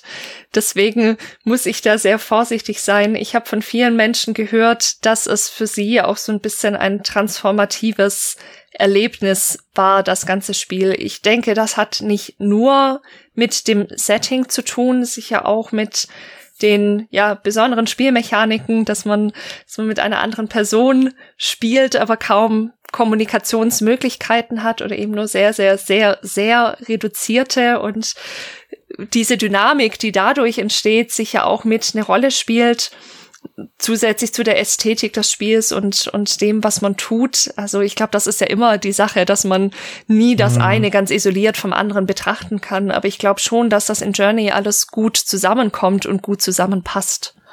Ja, also interessant würde ich da natürlich auch sagen, dass so ein ja auch erstmal so ein Ding der Einsamkeit zunächst ist. Also dass Einsamkeit mhm. hier auch vielleicht etwas ist, was mit durch die Wüste transportiert wird. Man scheint dort also zunächst auch alleine, also durch diese weite Welt zu wandern sozusagen. Ja eine gewisse Einsamkeit. Und was man auch dazu sagen muss, heute ist es alles kein Spoiler mehr, aber als man das gespielt hat, da wusste man auch gar nicht, dass man tatsächlich anderen Menschen dort begegnet. Also wenn du dann dort eine Figur gesehen hast, hast du die vielleicht auch erstmal als computergesteuerte Figur interpretiert unter Umständen und zunächst gar nicht gewusst, dass du dort also in wirklich in Kontakt mit anderen Menschen trittst. Und ja, in dem Zusammenhang erscheint mir das die Idee so von Einsamkeit in Kombination mit diesem Wüstensetting vielleicht so ein bisschen sich zu spiegeln. Du hast da einen interessanten Punkt angesprochen, weil darin wird ja auch wieder deutlich, in der Einsamkeit und dann in der plötzlichen Begegnung mit, äh, mit dem anderen eine Art Durst nach sozialer Anbindung auch, ne? Und das ist ja auch etwas, was man ja nicht nur in der Wüste verspüren kann, sondern was ja zum Beispiel auch äh, das anonyme, äh, vereinzelte Leben in der Großstadt äh, beschreiben kann, die manchmal von allen oder anderen als Betonwüste dann auch vielleicht charakterisiert wird. Äh, und mithin, also äh, muss man teilweise vielleicht gar nicht also sich in die entsprechenden Breitengrade begeben, um auf einer symbolischen Ebene äh, dieses Empfinden äh, des des Durstes, des Gieren nach, in dem Fall eben nach, ähm, nach einem äh, Ausstieg aus der Vereinzelung, einem, äh, einer Befreiung von der Vereinzelung durch die soziale Anbindung dann. Ähm, ja. Äh, aber auch im, im Großstadt Dschungel, äh, was das, das Gegenbild äh, irgendwie darstellt. Aber also, um das Bild zu retten, äh, bleibe ich bei der Betonwüste. Ja. Du haust raus, ja. Nikolas, das ist unfassbar. Wir sollten doch öfter abends aufnehmen. Ja, ja, ja, ja, ja. Die Betonwüste hat bei mir nämlich noch mal jetzt so Reminiszenzen ausgelöst für Nier, für Nier Automata. Denn jetzt scheint mir die Wüste in diesem Spiel total viel Sinn zu ergeben, nachdem wir so viel darüber gesprochen haben. Jetzt scheint sie mir aufgeladen zu sein mit der Bedeutung. Denn es geht in diesen Spielen auch immer um, ja, vergangene Zivilis äh, Zivilisationen oder eine unbekannte Vergangenheit sozusagen, die, ja, auch vorbei ist, vielleicht auch untergegangene Zivilisationen, vergangene ja, Lebewesen, Menschen, äh, ja, wie auch immer. Und das ergibt ja auch total Sinn, wenn man also wie bei Zelda denkt, in der Vergangenheit war es fruchtbar und die Zivilisation florierte und jetzt findet man in dieser Gegenwart des Spiels sozusagen nur noch eine Wüste vor. Also das ist ja vielleicht auch wieder so symbolisch dafür, dass dort etwas eingegangen ist, dass jetzt Dürre herrscht, wo dann vielleicht ehemals ja das Leben stattgefunden hat. Und ja, also vor dem Hintergrund auf, macht es auf einmal für mich total viel Sinn, dass diese Wüsten in dem Spiel auftauchen. Es zeichnet natürlich, was du sagtest, diese untergegangenen Zivilisationen und so, es zeichnet natürlich ein interessantes Bild von, von menschlichem Handeln in der Auseinandersetzung mit der Natur, wo also ein Bild gezeichnet wird, wo früher die Lebendigkeit da war, als die Menschen vielleicht auch der Natur äh, quasi der, der tristen Natur irgendwie eine Lebendigkeit abgetrotzt haben oder so und sich da eingerichtet haben und es einen kulturellen Reichtum gab und Leben und dann in der Gegenwart fehlt das und es ist nur noch diese Wüste da. Es gibt natürlich auch den genauen Gegenentwurf äh, in der Videospielwelt, wo ehemalige Betonwüsten von der Natur zurückerobert werden. In so klassischen postapokalyptischen Settings wie bei äh, Horizon Zero Dawn zum Beispiel oder The Last of Us. The Last ja. of Us. Ja. Ähm, Flower auch. Ja. Mhm. Äh, weil, was möglicherweise eigentlich das akkurate Bild ist, weil der Mensch eigentlich in seinem Handeln äh, mit der Umwelt dann doch häufig eher einen äh, Weg der Zerstörung beschreitet äh, und die Natur sich dann also quasi die Betonwüste äh, zurückerobern muss und nicht der Mensch die Lebendigkeit bringt, sondern eher den Tod. Ja, auch beides finden wir wieder in Nier Automata. Also da haben wir auch die Betongebäude, die wieder überwachsen sind von, ja, ne, der ganzen Flora dort, die Rückeroberung der Natur. Und man hat auch gleichzeitig die Wüste. Und beides steht sich ja auch noch mal entgegen, wenn man wieder so denkt, das sind auch wieder gegensätzliche Extremräume, wenn man drüber nachdenkt, das eine die Wüste, äh, die vielleicht eine ehemalige Zivilisation beinhaltet hat. Und dann ist es auch noch andersrum, ist die hat die Natur sozusagen diese diesen anderen Bereich zurückerobert. Ähm, ja. Ich bin gespannt, wie das äh, in nicht allzu ferner Zukunft erscheinende Shin Megami Tensei 5 auf der Nintendo Switch das vielleicht nutzt. Da habe ich bislang nur viel Footage gesehen, das an das irgendwie so eine Mischung aus Betonwüste und echter Wüste darstellte. Und äh, möglicherweise ist dem Spiel zuzutrauen, dass es dieses Setting auch noch mal irgendwie gameplay-technisch nutzt, äh, um mindestens um eine interessante Atmosphäre zu schaffen, aber vielleicht auch ein Gegenstand zukünftiger Analysen sein könnte mit dem Handwerkszeug, das wir heute zusammengesammelt haben. Sei das nun äh, die Raumsemantik oder die äh, symbolische Ausdeutung von diesen Wüstenthemen. Ja. ja, genau. Genau, ich glaube, wir haben heute schon viele Grundsteine gelegt und die sind auch deshalb wichtig, weil wir uns überlegt haben, aus dem Thema der Extremräume eine kleine Reihe zu machen. Wir haben uns also vorgenommen, auch zukünftig vielleicht andere Räume auszuwählen, die in Spielen immer wieder auftauchen. Am Anfang habe ich schon mal den Unterwasserbereich genannt. Ähm, man kann sich viele andere vorstellen, die auch vielleicht extrem äh, extreme Bedingungen beinhalten, die deshalb auch immer wieder interessant sind für Spieler. Also freut euch auf jeden Fall darauf, dass wir hier weitermachen werden. Und ich hoffe auch, dass das, was wir heute mitgebracht haben, schon verständlich geworden ist.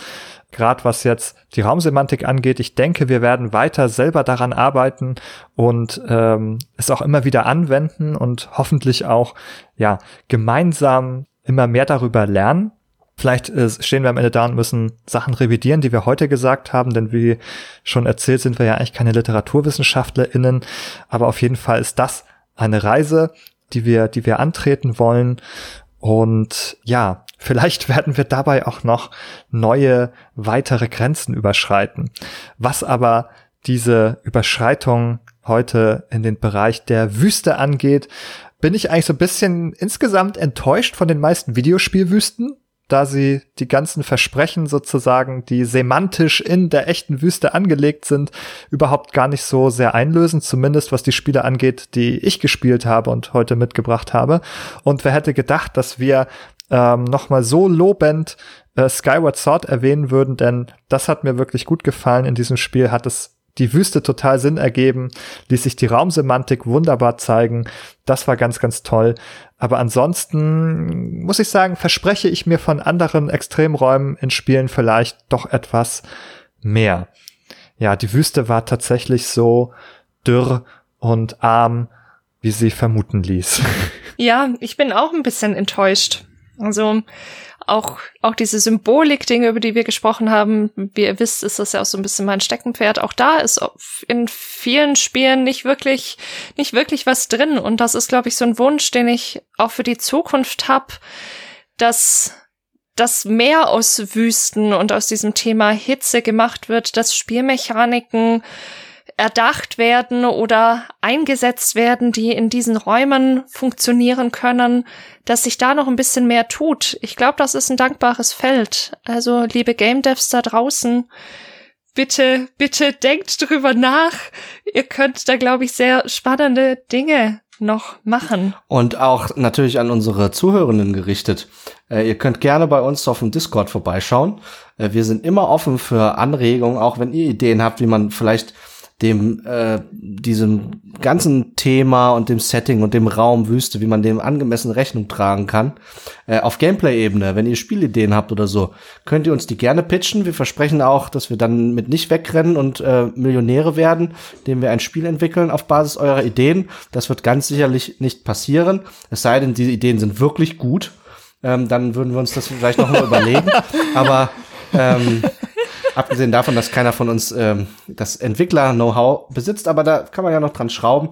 Äh, aber also, wenn ihr da Ideen habt oder so, äh, schaut gerne auf unserem Discord vorbei äh, und wir kommen gerne mit euch auch über solche und alle anderen Themen, die unser Schaffen berühren, äh, ins Gespräch. Genau, dann kommen wir vielleicht auch über den Status quo hinaus, wo Wüsten eher klischeehafte Abziehbildchen sind, die uns ein Setting vermitteln sollen, hin vielleicht dazu, dieses Setting auch ernst zu nehmen, also die Bedeutung, die schon drinstecken, auch aufzugreifen. Damit kann man ja auch unheimlich viel machen. Man kann halt die Sachen, die quasi, die sind ja schon quasi hineingelegt, die Hitze, die äh, der Wassermangel, die Labyrinthizität der äh, Wüste. Sie sind ja schon da. Ihr müsst sie quasi nur noch sinnvoll nutzen. Ich hoffe, wir sehen mehr davon. Und wenn wir Spiele übersehen haben, die das doch total cool machen, sagt uns Bescheid, postet auch die bei uns im Discord oder als Kommentar unter diesen äh, Beitrag zu diesem Podcast. Für heute soll es das gewesen sein. Schön, dass ihr zugehört habt, schön, dass ihr da wart. Wenn es euch gefallen hat, zögert auf jeden Fall nicht äh, auf Steady zu gehen und äh, eine Unterstützung für uns dazulassen. Da kann man kleine und große Päckchen an Münzen für uns einwerfen, damit wir das hier weitermachen können. Wenn ihr kein Geld ausgeben wollt, kein Problem. Ihr könnt uns natürlich auch ideell unterstützen. Lasst uns einfach eine Bewertung bei äh, iTunes, bei Apple da. Am besten fünf Sterne, davon zählen wir am längsten. Und wenn ihr Spotify benutzt, auch dort könnt ihr uns abonnieren. Dort könnt ihr uns auch hören oder ihr lasst einfach oder ihr nehmt einfach unseren Feed und pflegt ihn in einen Podcatcher eurer Wahl ein. Und wenn ihr dann immer noch nicht genug von uns habt, dann sehen wir uns auf dem Discord hoffentlich wieder. Und ansonsten hören wir uns mit der nächsten Folge in ungefähr 14 Tagen. In diesem Sinne, bis dahin. Bis dann. Tschüss.